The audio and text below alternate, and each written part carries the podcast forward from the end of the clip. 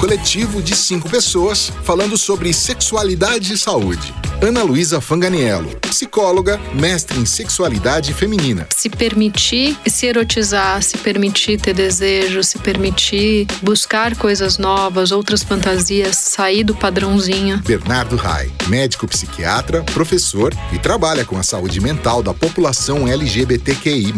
É possível ter uma vida sexual saudável sem seguir normas e padrões estipulados pelos outros. Tereza Imbiruçu, médica ginecologista e obstetra. A sexualidade não é sinônimo de coito. Não se limita à presença ou não de sexo de orgasmo. Marina Zanetti, psiquiatra e sexóloga. E na verdade, todo mundo tem algumas fantasias que não necessariamente precisam estar sempre relacionadas ao outro como um todo. E que isso é individual, é algo que faz parte da natureza humana. Rafael Zene, psicólogo, sexólogo e educador sexual. Todo mundo tem um fetichinho, todo mundo tem uma vontadezinha. Eles são o Coletivo Ser. Bom dia, boa tarde, boa noite. Sejam todas, todes e todos muito bem-vindos ao nosso episódio de hoje do podcast do Coletivo Ser. Quem está assistindo a gente ao vivo pelo YouTube, pelo Facebook. Sim, eu estou hoje de operador de telemarketing é, com esse microfone diferente. Está funcionando direitinho. É, que mais que eu tenho para falar para vocês? Ah, também deem likes, compartilhem, curtam e estamos aqui todos reunidos para falar de um assunto bem legal. Antes de fazer a introdução do assunto e da nossa convidada, gostaria que nossos participantes do painel, falei bonito, né? Painel, achei que falar painel. É, nossos participantes do coletivo Ser, deem seu alô, seu bom dia, boa tarde, boa noite. Vamos lá, Ana Luísa Fanganiello. Olá, tudo bem? Oi, todo mundo. Estamos aqui juntos. Meu, estou ansiosa por esse momento. Eu acho que eu sou ansiosa, né? Porque eu estou sempre ansiosa por esse momento da convidada. Eu acho que né? já está na hora de conversar com as amigas sobre o ansiolítico. É, tô pensando nisso também. Mas seguimos, seguimos. Marina, vamos conversar sobre ansiolítico? Eu acho que você está num momento assim bem oportuno para essa conversa. Olá, pessoal. Estamos aqui é, mais uma tarde. É sempre bom gravar é, com vocês e é isso. Vamos lá ter. Oi, gente. Tudo bom? Sem novidades por aqui. Ainda estamos na pandemia. Ou não, né? Já é feriado, muita gente já viajando, indo para praia. Mas ainda estamos aqui gravando de forma remota. E também, assim, estou super ansiosa pelo programa, igual a Ana, mas não preciso de ansiolítico. E vamos lá. Ah, querida! Essas são sempre as melhores. A psicanálise Será, chama de negação. vamos, Rafa! Ah, então, Tereza, isso aí é umas quatro sessões para tentar convencer do, do ansiolítico daí. Bom, gente, bem-vindos, bem-vindas, bem-vindex, bem-vindex, todas as letras possíveis. Meu nome é Rafael Zene, estou, estou meio doentinha, estou até afastada dos meus pacientes esses dias. Beijo para vocês. Segunda, segunda é feriado, mas terça eu estou de volta. E eu estou muito feliz também com a participação do episódio de hoje, até pela nossa convidada ser alguém muito querida pessoalmente. Tá? É, eu só queria dizer que eu sou bonita. Pode ir, Bernardo. sem mais, sem mais. Bom, gente, é, também mandar um beijo para os nossos coletivers, né? Sempre bom falar com vocês. O tema de hoje é um tema bastante é, atual, bastante interessante, bastante polêmico e uh, que traz muitas reflexões porque pouco se fala desse assunto, apesar de ser algo bastante é, presente nas nossas vidas, pouco se fala desse assunto. né? Que é a objetificação do corpo gordo e eu aproveito para acrescentar mais um tema junto aí que é a gordofobia, que é algo bastante importante também, que tem muito impacto na saúde mental, na saúde sexual. Então é importante é, abordarmos tudo isso. E para falar desse assunto, eu gostaria de chamar ela que é única, ela que é uma pessoa que faz parte da minha vida desde 2014. Nos conhecemos em um show e logo em seguida conversamos no metrô, né? Ela que é psicóloga, professora, drag, travesti, coautora do livro Street Queens, pesquisadora e ativista LGBTQIA+, ela que é gorda, ela que é Duda Silva. Seja bem-vinda, Duda! E aí? Olá, boa tarde. Ficou faltando gostosa, mas tudo bem e gostosa. É que eu não quis dar um spoiler tão grande assim, Duda. Então, deixei para isso para mais para o, para o final, digamos assim. Vamos lá. Uhum. Duda, conte um pouquinho da. Primeiro, acho que você pode dar um bom dia, boa tarde, boa noite, né, para os nossos coletivers. Fala assim também que você está muito feliz com o convite, todas aquelas coisas, tá? Aí a gente começa a entrevista. Bom dia, boa tarde, boa noite para todos, todas e todos, né? Uh, estou emocionadíssima de estar aqui. Não estou nem me contendo de tanta emoção. Agradeço Eu sabia. o convite. Agradeço o convite e é isso, é nós. É isso aí. Duda é uma pessoa maravilhosa e super engajada nos movimentos sociais, ela é super ativista, tanto da questão LGBTQIA, quanto da questão do corpo gordo. Então, uh, não tem pessoa melhor para a gente chamar para Exato. falar sobre isso. Exato. Tem uma outra coisa que eu queria enfatizar que a Duda, né, Duda, não é, é, é um lance que eu acho muito bonito que vai é uma defesa e uma militância para a arte, para a clínica, para a saúde, para o social, entende? E isso eu acho muito legal como você consegue abranger e perceber e, e levantar temas que vão muito além das discussões é, banalizadas e repetidas, às vezes até sobre travestis ou sobre a pessoa gorda. Queria enfatizar isso também pelo lado psicóloga dela. É isso a gente tá ficando emocionada, é o arquivo confidencial. Exato, agora Exato. é uma intervenção. Pode entrar. agora, na verdade, agora a gente vai chamar o Faustão. Exato. Ah, vai, só ele fala. é, aí vira um monólogo. Duda, conte pra gente um pouquinho a respeito. Eu, eu, na verdade, eu gostaria de começar abordando uh, antes de falar do corpo, falando um pouquinho da gordofobia, né? Como é que você enxerga isso? E para a gente partir desse, desse lugar e ir para a objetificação do corpo gordo e falar da sexualidade e tudo mais. O que, que é a gordofobia?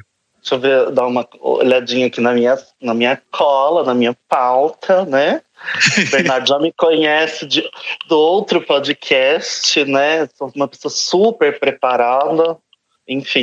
é, é, quando a gente fala de gordofobia, né? Acho que é importante entender que essa palavra ela teve uma ressignificação, né? Porque quando a gente fala de fobia, a gente fala de medo, né? E a gordofobia não é, na verdade, não é necessariamente um medo, mas uh, eu entendo hoje a gordofobia como uma questão estrutural, né, que está mais ligada à, à repulsa que acaba se naturalizando na sociedade por aqueles corpos que são divergentes da norma. Tem uma trilha sonora. Tá rolando uma trilha sonora é, aí de alguém. Aí, é, E aí é importante pensar, eu acho que não tem como a gente não entender essa questão como uma questão também sócio-histórica, né?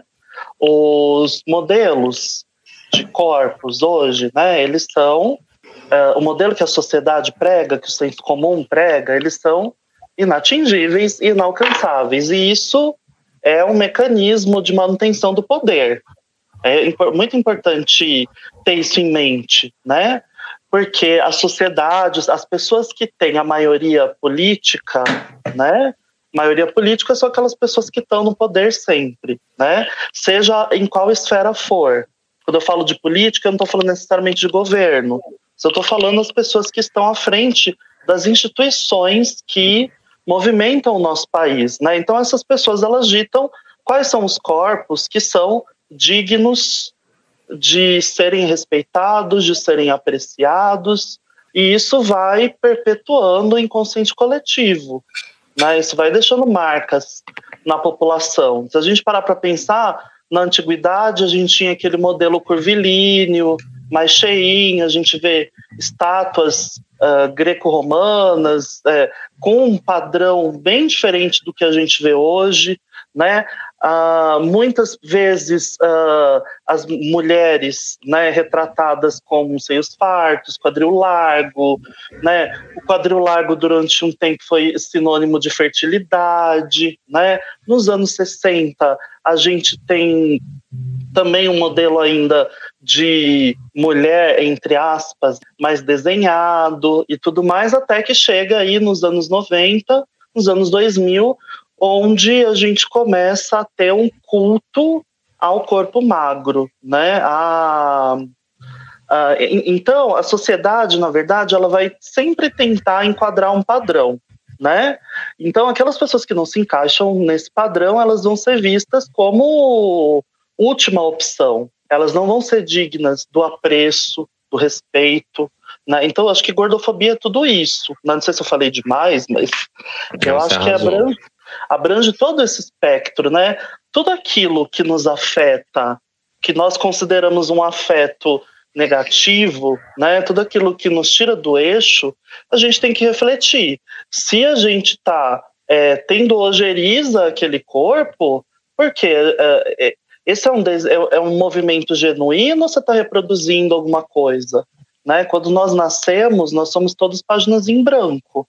E nós, nesse processo de crescimento e evolução, vamos assimilando do mundo todas, todas essas sementes, essas ervas daninhas que acabam nos contaminando. E nesse processo nós vamos internalizando é, medos, traumas, regras, ideais, enfim, e isso, isso com tudo, né? Não só a gordofobia, mas o racismo, que também é uma questão estrutural, a transfobia, a homofobia, né?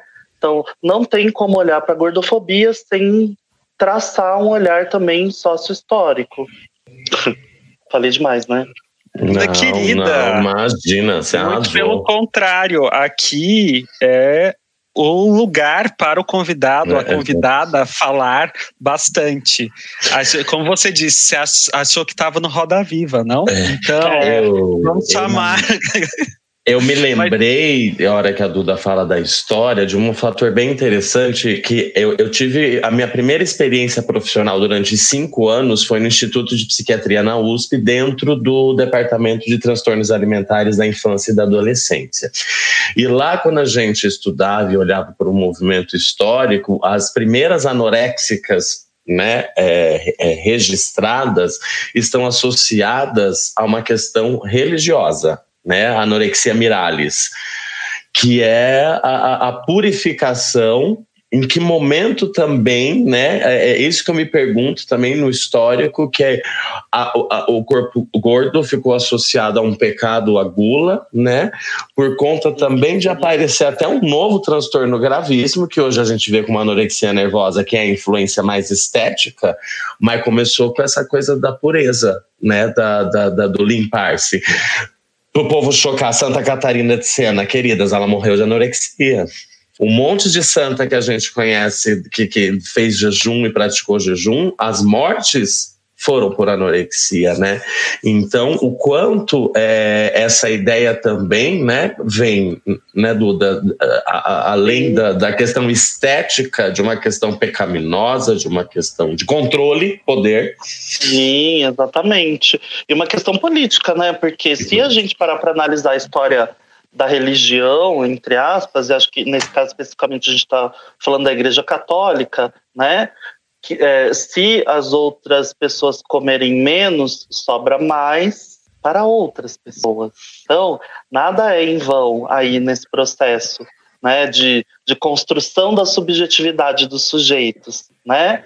Uh, então, eu, eu, acredito muito nisso também, né? A gula, eu acho que é um grande um grande marco disso, né? Se a gente está falando de uma população carente, né?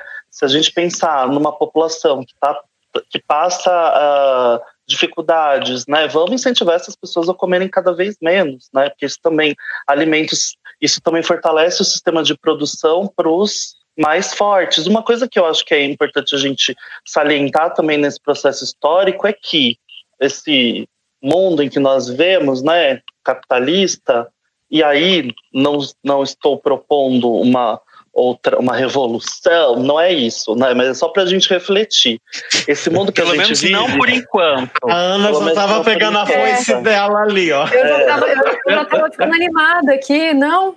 É, Poxa, mas é, eu gostaria muito, né? Mas acho que difícil Obrigada. acontecer em curto prazo. Eu gostaria muito, mas é importante lembrar que o, esse mundo capitalista que nós vemos, ele se apropria das pautas. E é por isso que o padrão de beleza também vem mudando ao longo do tempo. Por que, que hoje todas as grandes marcas de departamento têm um departamento plus size? Plus size entre aspas, né? Porque 46, 48 não é plus size, desculpa. Mas elas dizem que são. Tem algumas que são. Na C&A tem... Não pode falar marca, né? Ups. pode, É. tá tudo bem. Pode, que a gente vai quer agradar um pouco. patrocina o podcast. É, então, é isso. A tipo, tem bastante pode falar marcas que desde que. Então, é, é importante pensar nisso também. Quais os interesses que estão por trás da manutenção desse padrão estético, né? Porque se a gente para de pensar no ponto de vista capitalista, é, quanto mais gente frustrada eu tenho, eu tenho mais gente consumindo, né? Gente frustrada consome e consome muito, né? Para suprir o vazio impreenchível. Então, ah, os, os nós, acho que é importante fazer esse exercício de reflexão, né? Tudo aquilo que a gente direciona o nosso afeto é socialmente construído, né? Então, o que, que é isso que você está reproduzindo? Que olhar é esse que você está jogando sobre o outro? Você está é um olhar autêntico ou você ainda está olhando o outro com óculos do senso comum, sabe? E eu acho, Duda, concordo plenamente. Eu acho assim também que existe uma certa dualidade, porque assim, é, por um lado existe isso que é um poder de existir um padrão e como as pessoas devem ser, né? Em termos de corpo. E por um outro lado, a indústria é, alimentícia produz é, alimentos que são altamente, altamente bons assim para o nosso cérebro, né? Que eles juntam muito a gordura com o açúcar.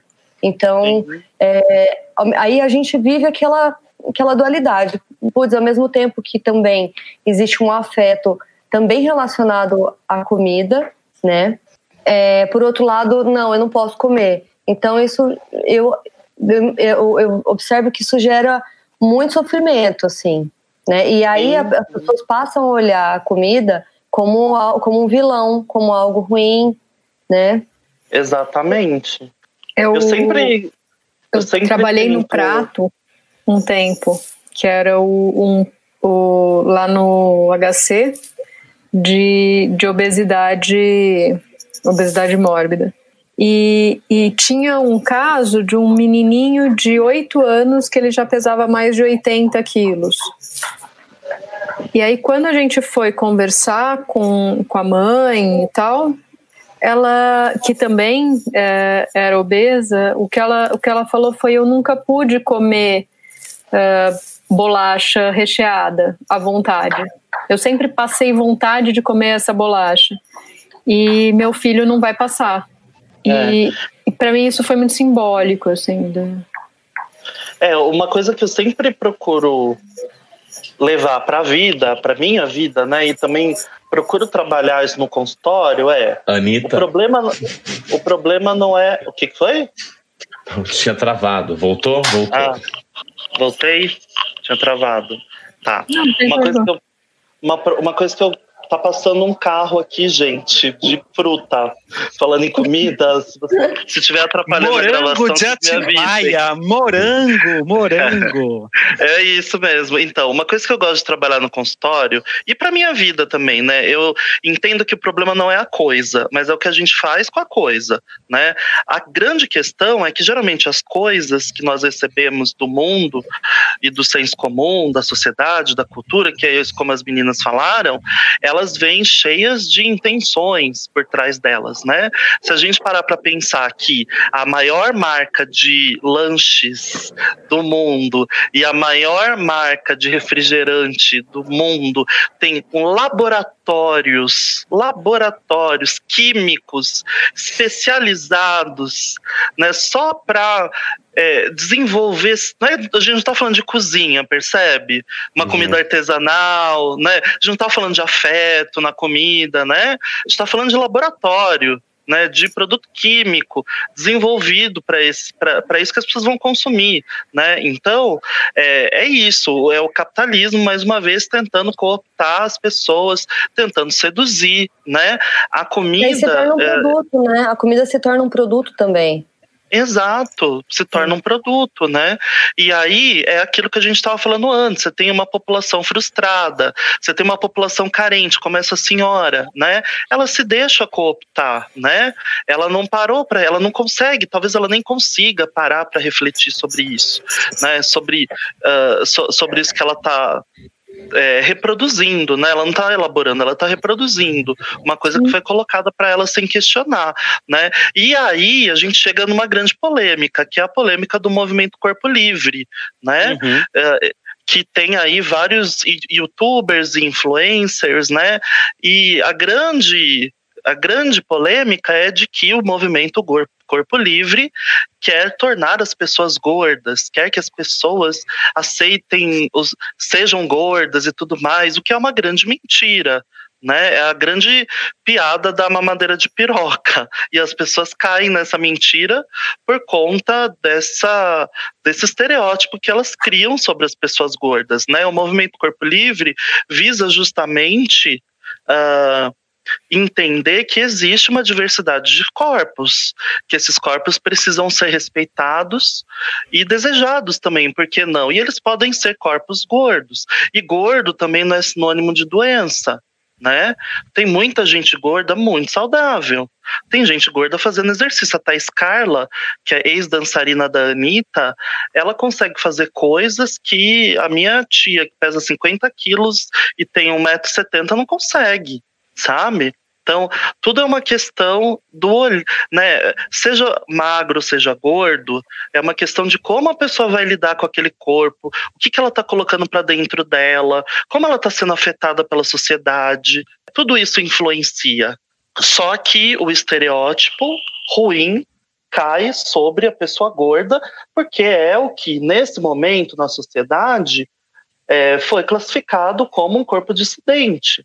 E a gente tem uma, e, e, e, esse preconceito é naturalizado. A gordofobia, ela não é ainda vista como uma atitude condenável, como homofobia e como outras por aí. Então, é, é, como é um comportamento naturalizado, as pessoas entendem que o corpo gordo também é público, né? Ele pode ser acessado a qualquer momento, no sentido de, nossa, vai comer tudo isso? Nossa, vai comer só isso? Olha o seu tamanho, né? Quando você come pouco, falam. Quando você come muito, falam. Porque o, eh, os corpos dissidentes são vistos como público, são vistos como, como passíveis de serem acessados sem permissão, sabe? Eu só, só... Pode falar. Não, é que eu lembrei essa coisa do vai comer só isso, vai comer tudo isso. Eu lembrei quando eu estava grávida, é, que tipo, chegou uma hora da, da gravidez que meu corpo virou público. Não sei porquê, mas virou. e eu lembro de das pessoas falando, tipo, olha, você não pode mais engordar, hein? Ou olha, você tem que fazer tal coisa. E, e eu lembro, as meninas sabem bem desse episódio de uma uma médica que virou para mim e falou: "Você não pode comer mais nenhum brigadeiro". Isso porque assim, eu não não tava, não tenho sobrepeso nem nada disso e não era nem o caso, assim, tipo, ela não me perguntou ela virou para mim e falou: você não pode comer mais nenhum brigadeiro, porque senão você vai explodir até o final dessa gravidez. Por quê, né? Aí eu falei, ah, cala a boca e vai tomar no cu. Respondi, peguei, peguei um pedaço de bolo de leitinho, porque eu gosto. e comi. Tipo, mas, vou, mas é, é interessante é... isso da, da, da invasão dos corpos e de, de você ter a autoridade dada por não sei quem de cruzar essa barreira, né, do outro.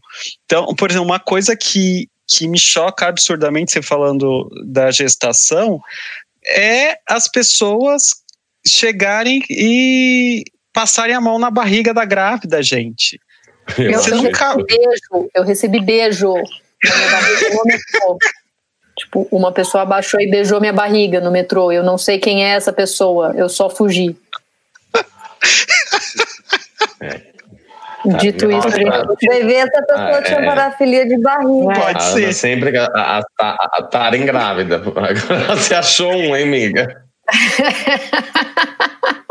não, era uma mulher. É, mas, uma é, os, corpos, os corpos dissidentes, eles são colocados nessa posição muito em função, uh, como eu disse antes, né, dessas pessoas que são maioria política, né? Por exemplo, se a gente pensar que a gente tem, quando falar é minoria, minoria, minoria em partes, né? Porque se a gente para para pensar que a maioria da população é feminina e negra, é, elas são maioria na verdade, não são minorias, mas são minorias políticas porque elas não detêm o os meios de poder, né? Então essas pessoas que estão nas esferas de poder é, colocam o corpo gordo, o corpo trans, o corpo LGBTQIA+, como público, né? Na medida em que vão perpetuando os estereótipos.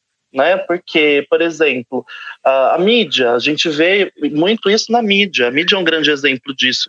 Como ela retrata as pessoas gordas. Por exemplo, todo mundo lembra da Dona Redonda, todo mundo lembra que, aquela que explodiu na novela e tudo mais, né?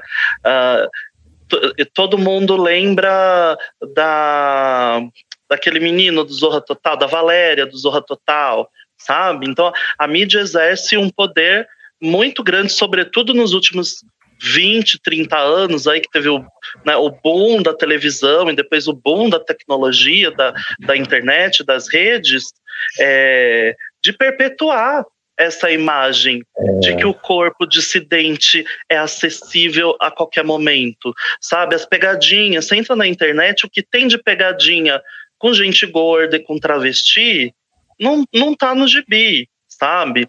E isso vai perpetuando no inconsciente coletivo a ideia de que eu posso eu posso xingar, eu posso falar, eu posso acessar aquilo ali sem sentir culpa, Acho que Tem até aquele, falar. aquele documentário, né, Revelação, que, que é muito bom para para ver essa parte do, da questão travesti, da questão trans na mídia. E essa coisa também do, do gordo ser engraçado, né? O, o corpo gordo, você tem que ser engraçada, tipo, os é. estereótipos, né? Exato. Você me fez lembrar da Cláudia. Gente, Cláudia. gente, eu vou botar, vou botar uma ordem aqui, porque Tereza, ela quer falar, a gente não deixou até agora. Fala, e Tereza. ela tá conseguindo, o microfone dela e tá funcionando, tá então a gente quer que a Tereza fale. Por favor, Tê. Não, Duda, quando você começou a falar, é, eu lembrei do, de uma amiga que eu tinha, assim, na escola, e, e assim, tanto eu quanto ela, nós éramos vítimas assim de bullying, né? Eu sempre fui muito alta, muito alta e, e, e magra, e ela era baixinha e, e, gordinha, né? E aí eu lembro que quando tinha as festas, ninguém queria dançar com a gente, ninguém queria ficar perto da gente, então a gente acabou ficando muito amiga, né? Então tem vídeos assim de aniversário de colegas e tal em que a gente está sempre muito junto e nós somos amigas até hoje. E aí eu fico pensando em relação às crianças, porque quando a gente se conheceu a gente era criança, né? E depois na fase da adolescência e o quanto tudo isso refletiu né, na, nossa, na nossa construção, assim, como pessoa e tudo. E, e, porque a gente, quando a gente fala, às vezes até assim, quando você começou a falar da indústria da beleza, né, do, da indústria da moda, existe sim uma, uma indústria por trás disso tudo, né?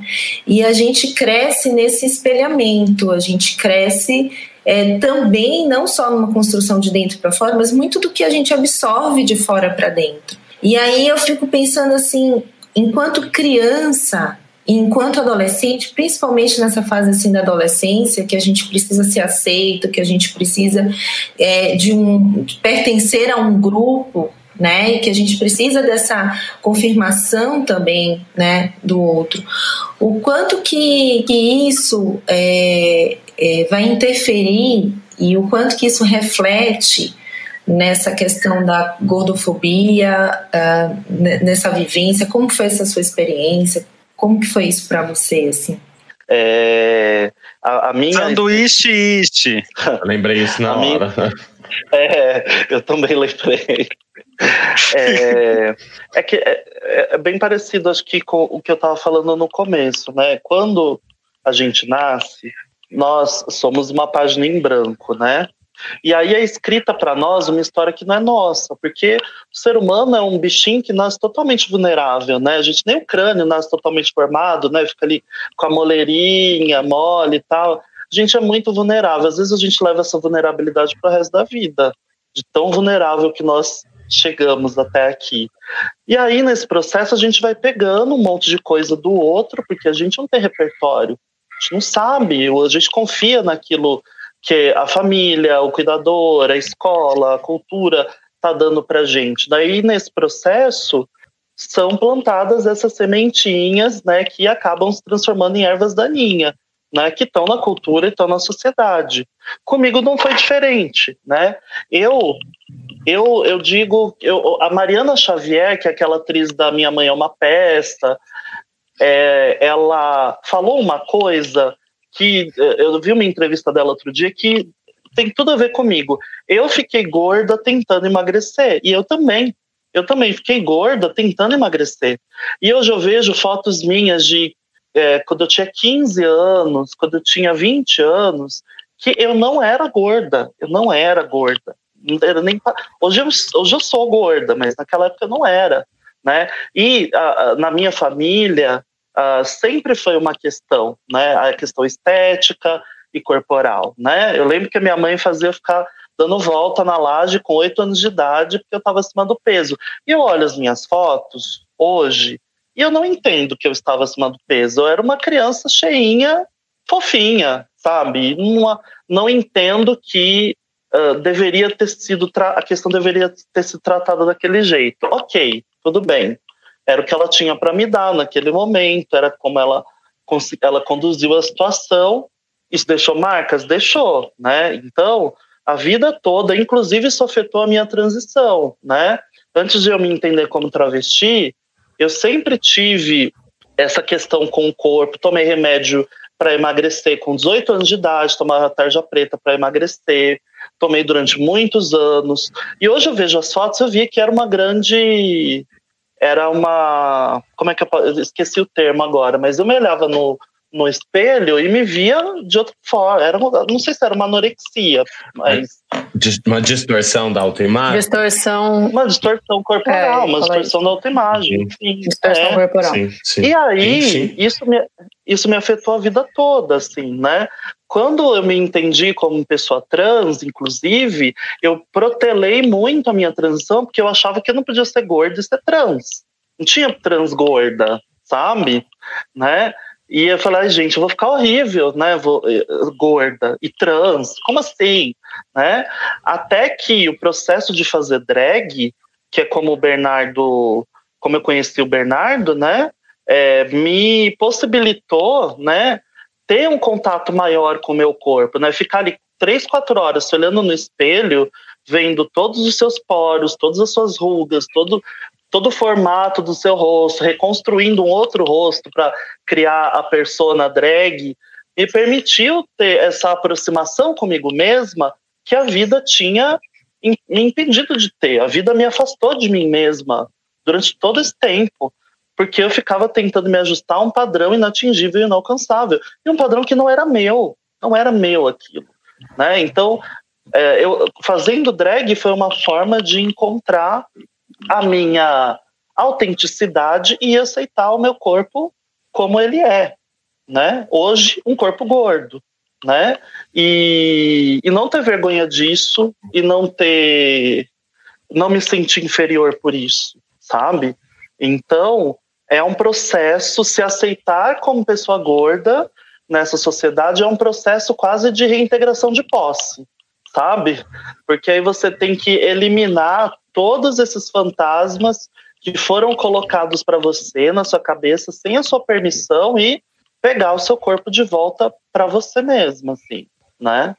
É, eu acho legal a gente enfatizar um dado, né, levando para trazendo novamente a experiência em trabalhando com os transtornos alimentares, vale lembrar, né, que a anorexia é o transtorno mental que mais mata diretamente falando, por conta da rapidez, né, da falta de nutrientes e de quanto afeta o organismo diretamente, mas mata mais rápido do que uma depressão ou uma, porque a gente não conta o suicídio ou essas questões como a forma da morte, né, do transtorno mental. Então, se nós temos os transtornos alimentares, que são os piores, digamos, mais graves transtornos mentais em relação à ameaça à vida, no, no, os assuntos não estão interligados do quanto né, a, a, a gordofobia, a construção do padrão, a, a, a, né, a exigência de determinadas coisas chegam e levam a pessoa a esse estado, né? Eu comecei estagiando nesse local e eu estava no terceiro ano de faculdade. Quando eu vi uma anoréxica pela primeira vez, né, que era uma moça de 1,60m e poucos, eu lembro até hoje que ela tinha 23 quilos, naquele momento eu entendi o que, que é a nossa profissão. Naquele momento, naquele momento caiu a, nossa, a minha ficha do que, que seria saúde mental entende? E se vendo gordo, e se vendo gordo, e se vendo gordo. E eu lembrei um outro fator também da influência da mídia, Duda. Teve um, um, um bafo uns anos atrás no México, que eles fizeram uma. Tava tendo problema de obesidade infantil. Eles fizeram e contrataram alguma equipe e fizeram algumas determinadas propagandas X. Passaram-se dois anos, o aumento imenso de bulimia e anorexia nervosa foi é, é, é, é Entendeu? Foi muito maior do que se tivesse as crianças obesas e praticando, sei lá, uma reeducação alimentar, se fosse necessário, que eu gostaria de entrar também nessa discussão, né, dos médicos, porque sempre no consultório dos psicólogos vem essa questão, né, que tem médico que é muito mal educado, que só quer emagrecer a pessoa, a pessoa não está lá por isso, entende? Vê que os exames estão tudo bem, mas que, que, que não sei o quê, que eu escuto muito isso vindo de pessoas gordas Gostaria de ouvir também, tanto da Duda quanto dos médicos, essa, essa questão do, do limiar da saúde, do limiar do que é cobrado, se a é, medicina é, tem esse direito todo, como que funciona isso? É, eu trabalho como nutróloga, né? Então é, faço é, bastante esse trabalho assim, é, confluindo a psiquiatria com a nutrologia, né? Então eu acho que são duas questões. Uma delas é uma questão estética e de como a pessoa é, gostaria de ser, assim, né? É, que também permeia muito isso que a gente está falando de padrão. Uma outra questão é saúde, assim, o quanto é, em um corpo gordo aquela pessoa se encontra saudável. E uma outra questão é assim como ela se alimenta e de que forma e como e de que e por que se alimenta, né? É, então acho que são três questões que a gente é, que são que são importantes de serem avaliadas, né? É, então assim não é emagrecer a qualquer custo, que eu acho que é talvez uma abordagem que muitas vezes acaba sendo feita pela, pela medicina, e aí eu acho que é mais iatrogênico do que realmente é, tratamento, um tratamento, um cuidado. O que, que é então, iatrogênico? Iatrogênico é quando faz mal, quando um, alguma abordagem médica faz mal à pessoa, né? É, então, assim, é, eu acho que existe uma forma de ver isso com, muito mais como uma construção de saúde, em, independentemente do corpo, né? É, do que realmente chegar em um padrão. Né? Então, assim, desmistificar essa questão de que precisa se existir assim uma redução, uma restrição alimentar. Eu acho que é muito mais uma, uma postura mais educativa e bastante delicada. Eu acho que tem, a gente tem que olhar para isso de uma forma assim super individualizada, porque dependendo do paciente, dependendo de, do, quão, do quanto aquela pessoa sofre, a gente nem pode, por exemplo, fazer uma, uma avaliação de, de, de composição corporal. Talvez esperar isso em um momento subsequente, onde aquele, aquele indivíduo vai estar mais estável, é, podendo receber esse tipo de informação. Né? Então, acho que é extremamente delicado e, e, e não é assim algo matemático, né? É, é algo extremamente individualizado mesmo. Vou falar. é, eu acho que o, muito legal que a Marina disse. Uh, e quando a gente avalia né, essa questão corporal, a gente, uh, e eu falando como psiquiatra, e uh, eu não sou nutrólogo, mas eu trabalho com sexualidade, trabalho com saúde mental da população LGBTQIA+, e a questão corporal é muito presente em todos esses é, contextos, né? É, e é bastante interessante como tem que ser uma abordagem, como a Marina disse, extremamente individualizada, né? Porque é para não colocar ou padronizar todo mundo, né? Então, como a Duda falou anteriormente, não é porque a, a pessoa é gorda que ela tem alterações uh, de saúde, né? É como uh, o senso comum acredita, né? Então, tem pessoas gordas muito, muito saudáveis e tem pessoas magras que são, uh, do ponto de vista metabólico, absolutamente zoadas, né? Então, isso não é uma coisa é, de tudo ou nada. É claro que uh, se a gente pensar em fatores de risco, então, por exemplo, se a pessoa ela é hipertensa, diabética, uh, já tem cardiopata, tem um monte de fator de risco, a gente tem que ir tirando os fatores de risco. E a, a, obesidade pode ser um desses fatores, mas não é o único fator que tem que ser é, olhado ou combatido, digamos assim, porque a, a medicina ela também tem essa, esse olhar, talvez. Uh, gordofóbico, talvez não, esse, e tem mesmo, se a gente for pegar estudos e falando, saiu, saiu na Nature, no, acho que foi em abril, um, um consenso internacional de mais de 100 entidades é, contra o estigma da obesidade. Né? Então, são, são várias uh, instituições, associações e tudo mais que trabalham diretamente com pessoas gordas e que um dos problemas de saúde mais uh, relevantes nas pessoas gordas é, na verdade, são os problemas desencadeados pelo estigma. Né? E não necessariamente pelo, pelo peso. Então, Uh, o que esse estudo mostrou, por exemplo, é o impacto que o, o bullying, que o preconceito, que tudo isso tem na saúde mental, e a gente sabe que saúde mental não é indissociável de saúde física, né? E o impacto, então, que esse que o eixo de saúde mental, saúde corporal uh, pode trazer, como o estigma favorece que as pessoas é, deixem de se socializar, como o estigma é, favorece que as pessoas muitas vezes engordem mais do que elas gostariam, né? Então não é uma questão de ah eu sou gordo não gosto do meu corpo, é de uh, o que a gente vê muito, né? No, na clínica da pessoa LGBT é a sociedade ver o meu corpo ou me ver como algo diferente que eu não pertenço aqui. Então eu passo a observar isso como algo ruim, como algo deletério, né? Então uh, tem um monte de, de fator e aí é, algo que eu achei bastante interessante foi que tem-se também, tem vários é, comentários que a gente vê, né, escuta e, e, muitas vezes até fala.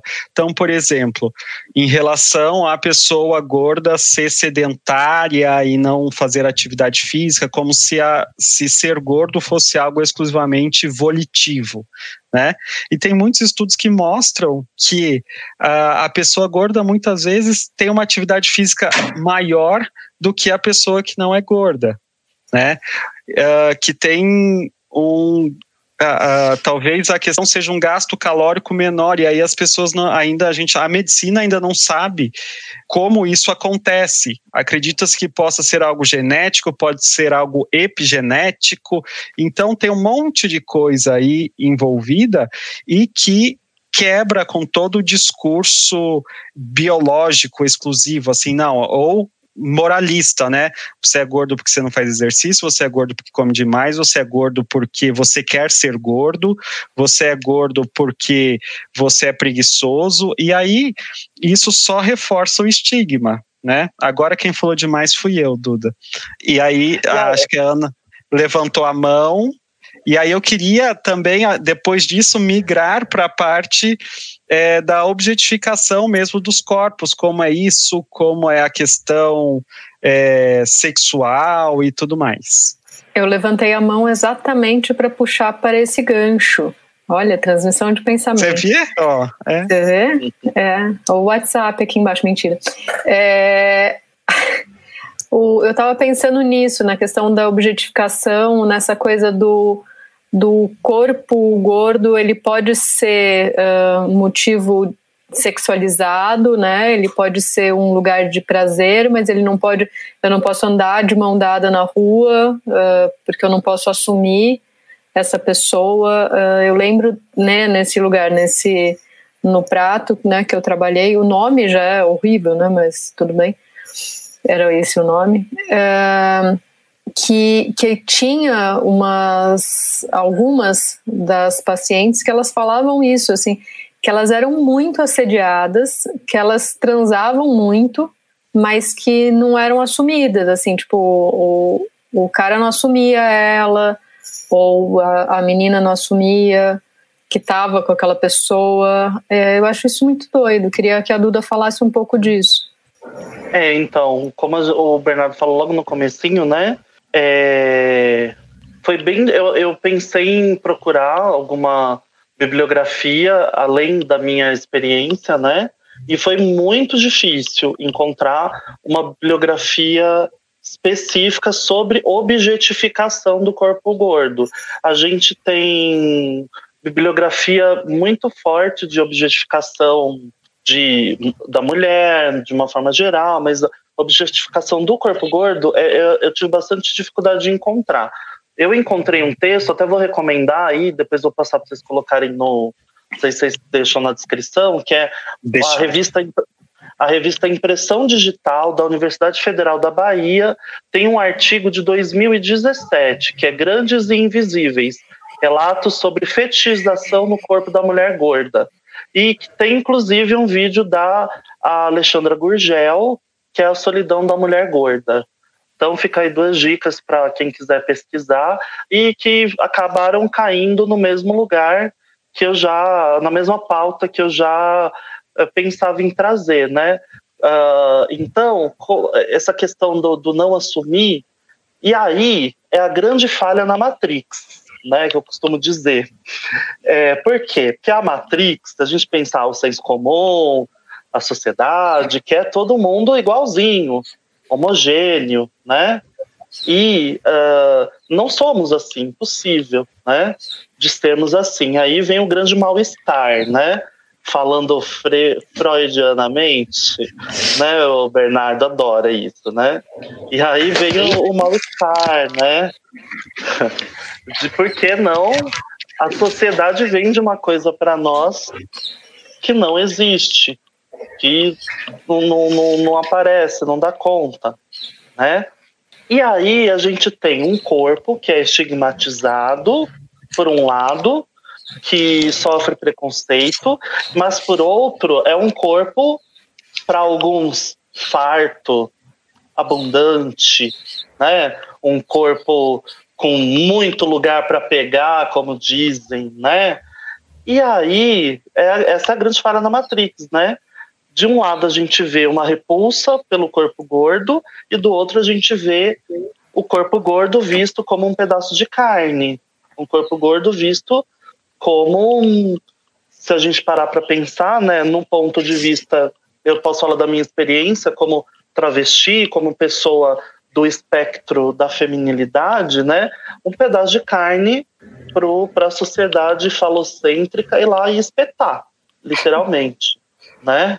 Então é, é, é, é, isso, né? Então o, e, é, e é interessante a gente entender e aí o, a Zene talvez possa falar melhor disso como do que eu, né? Que é a nossa sexóloga aqui, a diferença de fetiche para objetificação, né? Porque o fetiche eu entendo que ele está dentro de um espectro que pode ser saudável, né? Em um determinado grau, né? O interesse sexual que pode ser compartilhado né, com o outro e pode servir para a manutenção das relações ou para uh, o aparecimento de relações. Né? E a objetificação, não. A objetificação, eu entendo que é uh, reduzir a pessoa única e exclusivamente àquilo.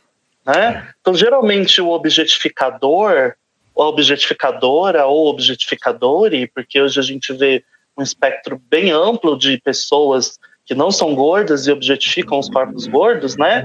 Que usam de vários artifícios para satisfazer o seu desejo, né? E aí uh, se aproximam das pessoas gordas única e exclusivamente com interesse sexual, mas usam isso. O artigo lá da Universidade Federal da Bahia fala bastante, né? É, que geralmente, por tudo isso que a gente conversou até agora, muitas, muitas pessoas gordas estão sozinhas, estão isoladas. Muitas pessoas gordas ainda não tiveram nem o primeiro beijo, não, às vezes até nunca tiveram relações sexuais. Tem muitas pessoas gordas que nunca olharam partes do seu corpo. Tem gente que não olha para o próprio genital. Tem homem gordo, né, que não olha para o próprio pênis porque tem vergonha dele ser pequeno todo, tudo uma construção social, né? Que faz a gente olhar para o nosso corpo não com o nosso olhar, mas com o olhar do outro. Então, essas, esses, essas pessoas que objetificam, percebendo isso, se aproximam de nós, pessoas gordas, para satisfazer as suas vontades e usando de vários artifícios, né? Entre eles, uh, a sedução, né? Uh, para cumprir lá o seu objetivo de satisfazer a sua necessidade sexual sem precisar se envolver, sem precisar se assumir, né? Porque é. um corpo gordo não é um corpo visto pela sociedade como um corpo agradável, como um corpo é, belo de ser visto. Então, para que que eu vou comer a gorda e levar ela no cinema? Vou só comer, né? Não, é... disse muito bem mesmo. Sobre a parte da humanização, né? Pode falar, Sim. mas é sobre essa diferença de que é, a objetificação, né, como o próprio nome já diz, ela tira a humanidade. Para o fetiche precisa da humanidade, entende? Porque é, é, existe a troca, existe a conexão, existe a, a, para o fetiche existe a relação. Na objetificação não existe, é, é o bel prazer, né? Assim como objetivo o, a minha piroca para bater a minha punheta, eu vou lá e posso objetificar um corpo gordo, um corpo negro, um corpo trans. É, queria falar um pouquinho dessa questão do, do, do, do fetiche. É, existe aí um espectro, assim, né? Por um lado, o fetiche em si, que nem o Rafa falou, tem tudo a ver que, assim, é o interesse é, sexual por características de um corpo, né? É, por partes de um corpo, dependendo de como, como seja. Só que tem uma pessoa ali que está sendo vista, né? Então, o fetiche em si, é, ele não, eu, eu, na minha percepção, né, não mora um problema, um problema é, é, em si, a não ser que isso venha acompanhado de uma objetificação.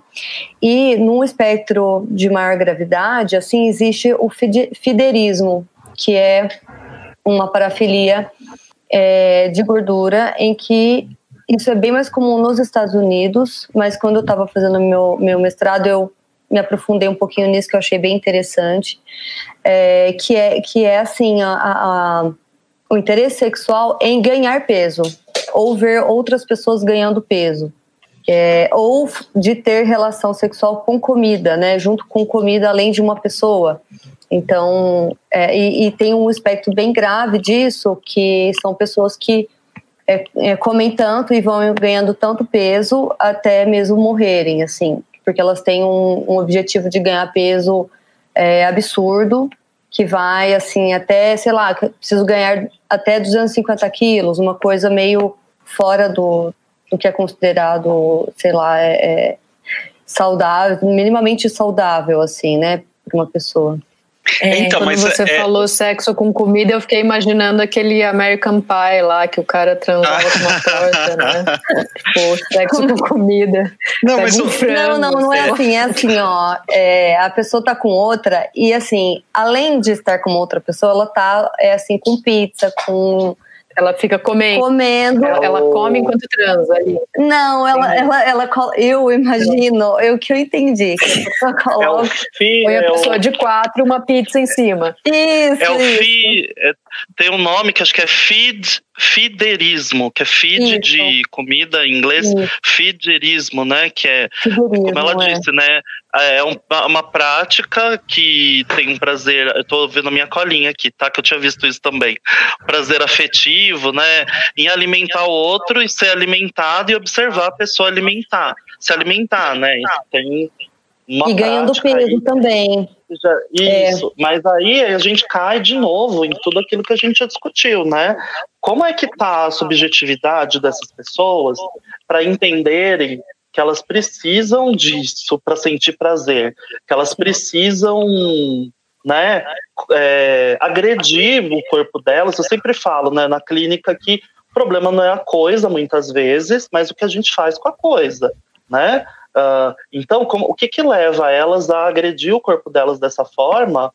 Uh, então, a gente está falando de pessoas que estão emocionalmente abaladas, né? E muitas sim, vezes sem perceber. Muitas sim. vezes sem perceber, né? Assim como existem, assim como existe essa essa indústria, principalmente aqui no Brasil, que alimenta a, a indústria da dieta, né? Que alimenta canais de comunicação diariamente. Você vai em qualquer banca de jornal, você vê 10, 15 revistas de dieta diferentes, né? Dieta da, melancia, dieta da lua, dieta da berinjela, dieta da parede, daqui a pouco tem, né? Você come concreto, tijolo, não sei, né? Emagrece aquela.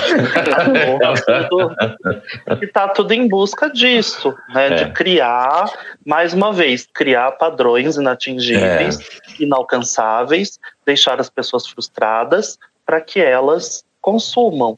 E assim, geralmente na, na, nas capas são, são assim, alguns corpos super editados, né? Não umbigo. são nem reais, assim, não Daqueles são reais que não tem nem umbigo. Isso. Tereza. Tereza quer falar. Não, fazendo só um, um, link com o que eu tinha dito antes em relação à adolescência, né? E o quanto que essa autoestima E aí, fazendo essa ligação da adolescência com a autoestima e com a própria sexualidade. Né? E tem um, tem um estudo que mostra que, por exemplo, as mulheres que é, que têm obesidade ou adolescentes com obesidade, é, elas transam mais cedo até, comparando com outras meninas que têm ah, um padrão né, dentro do padrão de beleza. Eu estou ouvindo, ouvindo porque saiu todo mundo. Não, é que mudou, mudou a tela só, pode ficar tranquilo. Deram zoom ah, em tá. você, isso foi chique. Então, ne, Aproveita, faz um carão. E o que, que ela faz? Nesse estudo mostrava isso, né? É, que essas meninas adolescentes que estavam, entre aspas, ditas fora do padrão de beleza, elas transavam mais precocemente do que aquelas que estavam dentro do, do padrão de beleza. E também se colocavam em situações de, de comportamento mais de risco, uh, transavam mais sem camisinha, tinham mais múltiplos parceiros, mais práticas sexuais. No, nessa questão, correlacionando também com essa questão da autoestima, né? E como elas se não, não se sentiam dentro desse padrão de beleza, elas se colocavam é, numa postura, entre aspas, aí mais submissa. E, e isso me lembra também um, uma fala que eu ouvi da. Eu acho que é da Bia, esqueci o nome dela agora. Não foi. Gremion. Bia Gremion, eu acho.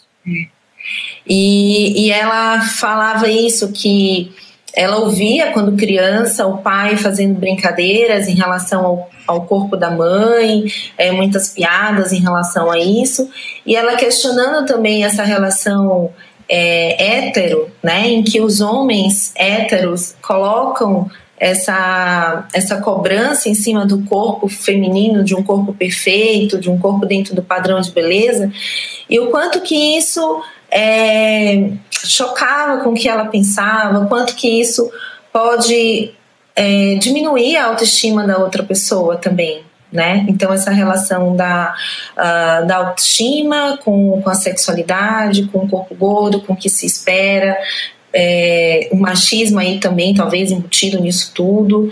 Enfim, eu acho que, que é interessante a gente ver esse aspecto. É no, nesse artigo da Universidade Federal da Bahia, lá da impressão digital, inclusive, ele cita que muitas mulheres gordas é, se sujeitam a relacionamentos abusivos Isso. por conta de terem autoestima baixa, né? E a minha experiência também passou por esse lugar, né? Eu também me expus a várias situações de risco porque entendia que o meu corpo não era desejável. O meu corpo não era um corpo digno de, prazer, de, de ser prazeroso para o outro. Né? Então, o que aparecia, a gente ia. Né? Ia sem pensar e muitas vezes me colocando em situações de risco porque achava que se não fosse aquilo, não ia ter outra coisa. Né? Então, acho que isso deve estar diretamente ligado ao fato dessas meninas ou dessas pessoas gordas é, começarem a ter uma vida sexual precoce, é, justamente porque elas se veem ah, numa posição de extrema carência, onde, é, já que eu não vou ter nada, pelo menos eu tenho isso, né? Mais uma vez aí a, a sociedade cooptando o nosso pensamento para nos colocar à margem, para nos colocar abaixo, né? Uma coisa que a Tereza falou e que, que você falou também que é bem interessante, Duda, é essa questão de é, tentar exercer um poder sobre o, o, corpo do outro, né? Então, assim, uh, eu quero uma mulher magra ou eu quero um homem sarado e bom, é o que eu quero e você me dê isso, né? E então, nos relacionamentos uh, heterossexuais, né, uh, isso é algo bastante comum no, nos, homo, nos, homossexuais também, né? Uh, principalmente entre os homens gays, a questão do, do padrão, né? Do, do gay padrão, digamos assim, então de ser malhado e tal, né? E tem todos, todas as discussões a respeito disso. mas é muito comum a gente ver no consultório essa demanda das mulheres, né? De que uh, o marido, o namorado fala que, tá, que ela tá feia, que ela tá gorda e tal. E aí, hora que às vezes ela leva o marido, o namorado, fica na sala de espera, você abre a porta, você leva um susto, né? Você fala assim, não, deve ser o rei, ah, o cara mais lindo do mundo, né? Pra, que que tá com esse com essa solicitação e você fala assim meu senhor você olha no espelho né então cada um né cuide do seu próprio corpo e das suas necessidades, é. né? Eu acho que é bem, que é isso que as pessoas ah, não não entendem, né? E que talvez esse lance da objetificação seja é, também tenha esse lugar, né? Então Uh, o gordo, a gorda serve para transar, porque transa bem, porque é quente, faz coisas que, que a, a, a magrinha ou o magrinho não fazem, né? Mas para ficar do meu lado, para casar, para sair, levar na festa da firma, tem que ser o padrão das 10 revistas que tem na banca na frente de casa, que a, que a pessoa não tem nem umbigo de tanto Photoshop, né? É, isso é um, um ponto. E o outro ponto que é, que é interessante também trazendo um pouco esse lance de autoestima, de, é, de estigma, é que a gente escuta muito, né? Fulano, nossa, Fulano não conseguiu pegar ninguém, aí no final tinha a gordinha lá no fim da festa, foi lá e pegou a gordinha. Né? Aí não, aí levou para casa, transou e nem quer mais saber da gordinha. Então é sempre assim, né? Ou, ai, nossa, a festa tava, né? É, terrível, não tinha ninguém que, que desse para pegar porque só tinha gordo, sabe? Coisas desse tipo é. que a gente escuta e que são coisas uh, absurdas, né? Ou quer ver, não precisa ir longe, aí trazendo para a realidade dos homens cis gays, né? Essas pupares, né? Então as pool parties, né? Pupari, pupari, né? Quero ver a festa de piscina que tem alguém com o corpo fora do padrão. Se tem com alguém com o corpo fora do padrão, é alguém que normalmente ou é caricato, né, estereotipado e que uh, preenche o, o, a cota do chaveirinho, né, ou é alguém que está nessa festa vestido dos pés à cabeça. E né? uma coisa interessante que você está falando aí em relação ao universo gay, né, masculino, é que é, e a minha experiência antes da transição, eu acho que passa muito por isso, porque antes da transição é, era muito difícil para eu encontrar um parceiro sendo na época eu me entendia um homem gay, um homem gay, né? Porque dentro do mundo dos ursos e dos bears, que são os apelidos, as nomenclaturas das tribos dos homens gays, fortes, né? É que se você tá acima do peso, você tem que ter barba, né, o, o, acima do peso está relacionado à virilidade, uhum. à masculinidade, né, e tudo mais. Então, como a nossa amiga ali muito bem pontuou, a questão da objetificação permeia muito o machismo e o falocentrismo, totalmente, né, porque o machismo é a base estrutural da sociedade que acaba meio que ditando todas as outras opressões, né? Eu sou muito mais acessada hoje depois da transição, há uma, né, os homens me acessam muito mais hoje depois da transição né, tendo uma imagem feminina do que quando eu era um homem gay, porque eu era um homem gay afeminado. Eu era um homem gay que dava pinta, dava close, né? E aí a gente também vê esse machismo dentro do universo gay masculino que faz com que muitos homens gays uh, entrem naquele limbo também de não se, de se isolar, de não se relacionar com ninguém, de ter vergonha do próprio pênis, né? E acaba virando um ciclo sem fim, né? Até se a gente pensar também assim nas relações hétero, né? E pensando assim, homem, mulher, existe um, um, um um conceito aí, né, de que tipo, ah, um homem gordinho, tipo, tudo bem, né? Esse homem gordinho ele vai ser o provedor, ele vai, né? Ainda é como se fosse assim, um homem gordinho é aceito, a mulher não. Porque essa, essa cobrança por um padrão de beleza, eu acho que ainda recai muito mais sobre a mulher do que, o, do que no homem. Né? Então, eu acho que isso dentro, dentro da sociedade também é diferente. É uma então, para a mulher. Né? Exato, para a mulher vem, vem muito mais pesado essa, essa, essa busca desse padrão, né?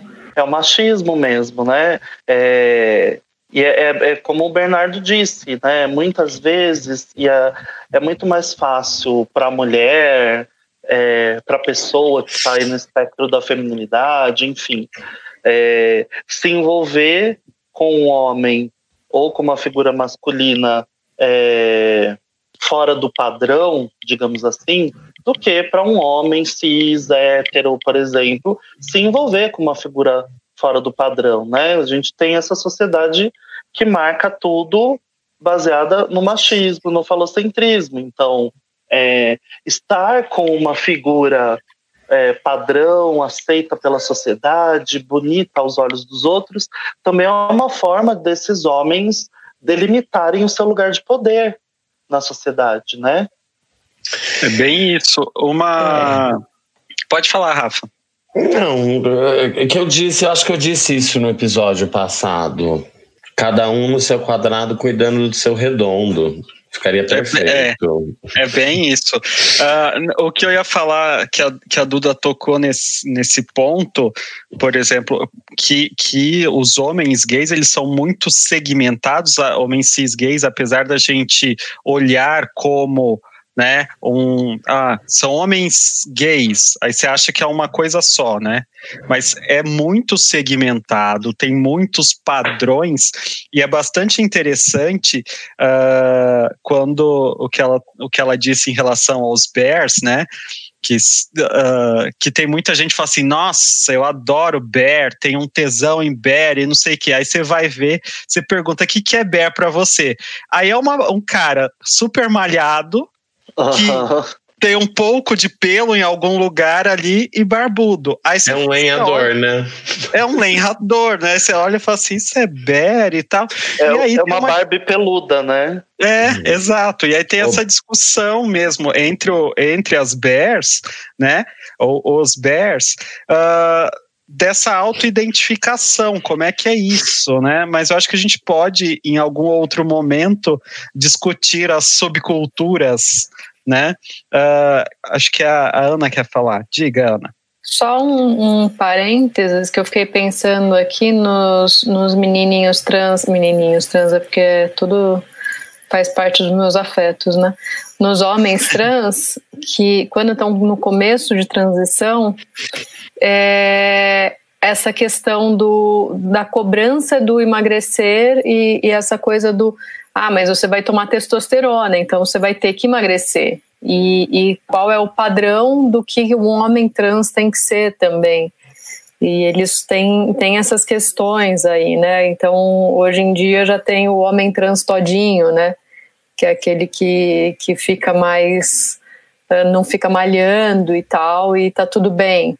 Uh, mas enfim, era isso. Vamos alguém, fechando por aqui. Mais tá todo mundo satisfeito? Comentários, dúvidas, sugestões, questões. Eu só acho que, que, que, os ouvintes vão perguntar pra gente ver qual que é o nosso segmento dentro das, das bichas. A gente Ixi. é bonita. Deve ser. No mínimo. No mínimo. Vocês são, vocês são twinks, né? Ai, amei, obrigado. Twinks Kérrima aqui, gente. Ah. Não, e daí, na, pela, pelas costas gay branca, entende? é. Bom, eu adorei, eu acho legal que a gente debateu isso. Vale enfatizar que nós estamos discutindo a objetificação e a questão uh, da padronização de beleza e do corpo gordo fora dessa padrão de beleza. A gente não está discutindo aqui o comer problemático ou quaisquer outros transtornos que poderiam gerar outros problemas que a gente pode voltar uma hora. Por que, que eu estou citando isso? Tem algo que permeou toda a conversa e em alguns momentos entre um comer que, que, que, que a pessoa vai notando que influencia, inclusive, isso é importante, sabe? Porque gente, a gente não, a gente come os nossos afetos. Normalmente, quando eu atendo bastante pessoas, né, que desejam compreender o seu comer. E o que, que a gente mais nota dentro desse é, é comer, seja um comer exagerado, seja um comer mais anoréxico, mais restritivo, a gente não dá nome, a gente não sabe o que está por trás. E isso é válido, dá para a gente voltar uma hora, mas eu só queria enfatizar que a questão é, de, levantada aqui é da objetificação do corpo, tá? Isso é, isso é importante mesmo para não e ele concorda comigo. Ele... Ah, o Freud. um, be... um, beijo, Freud. É... Não, e uma das questões, depois eu, eu passo no, no link também, o, passo o link do, do consenso lá que saiu na Nature, que uma das discussões muito grandes é de ser do corpo gordo ser uma condição né? Então você ser gordo, ponto, ou de ser uma doença, né? Então, tem-se uma discussão muito grande da despatologização da gordura, né? Despatologização dos corpos gordos. E isso é bastante importante, né? É, entender, como a gente já disse, ao longo do, do episódio que ser gordo não é sinônimo de doença. Da mesma maneira que ser magro, ser bombadinho, ser padrão, ser garota fitness não é sinônimo de saúde. né? Exatamente. Então, eu acho que isso é importantíssimo. Duda, muito obrigado pela sua participação. Amamos. Venha sempre. A senhora é sabe sempre, que vai voltar, né?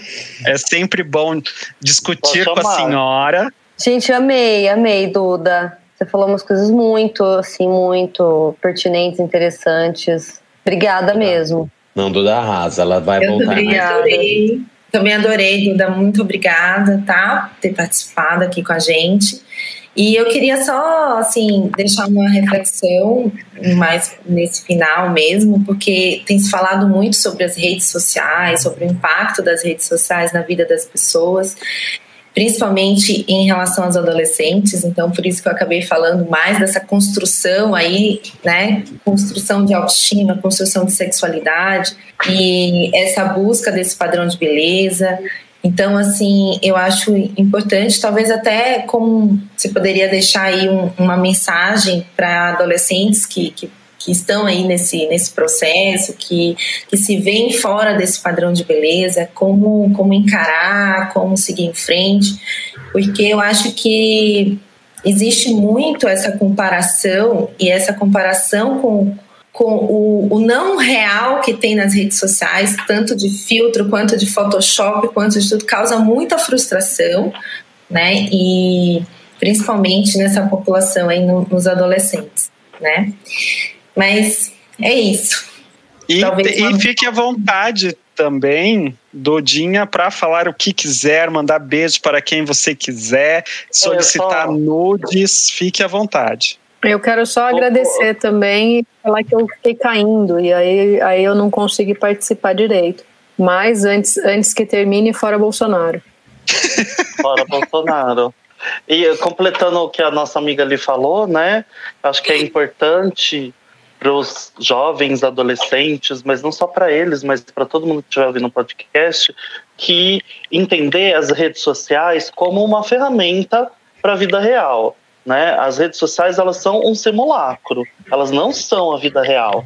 É muito importante ter isso em mente, né? Porque a nossa relação, sobretudo agora na pandemia, com o mundo digital pode causar um adoecimento na medida em que a gente se dedica tanto àquilo como se aquilo fosse de verdade, né? E sigam a Magot que é uma influenciadora, Bafo. uma mulher trans gorda, que tem inclusive uma campanha que chama hashtag Pele Possível e hashtag Sinaliza o Retoque, que é uma campanha para uh, ah, realmente ir na contramão desses, desses efeitos e dessas coisas, desses, desses aplicativos que desumanizam as pessoas, né?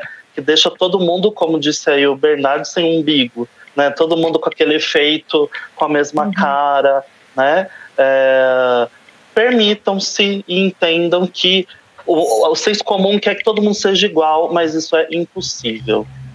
Obrigada. É isso aí. Beijos. Um beijo para Rafa Fini, que está aqui conosco. Maravilhosa sempre. Luzi, que falou que Duda é maravilhosa. Minha é... Tá um beijo para a Talita que falou comigo essa semana, nossa coletiver, coletiver. número um.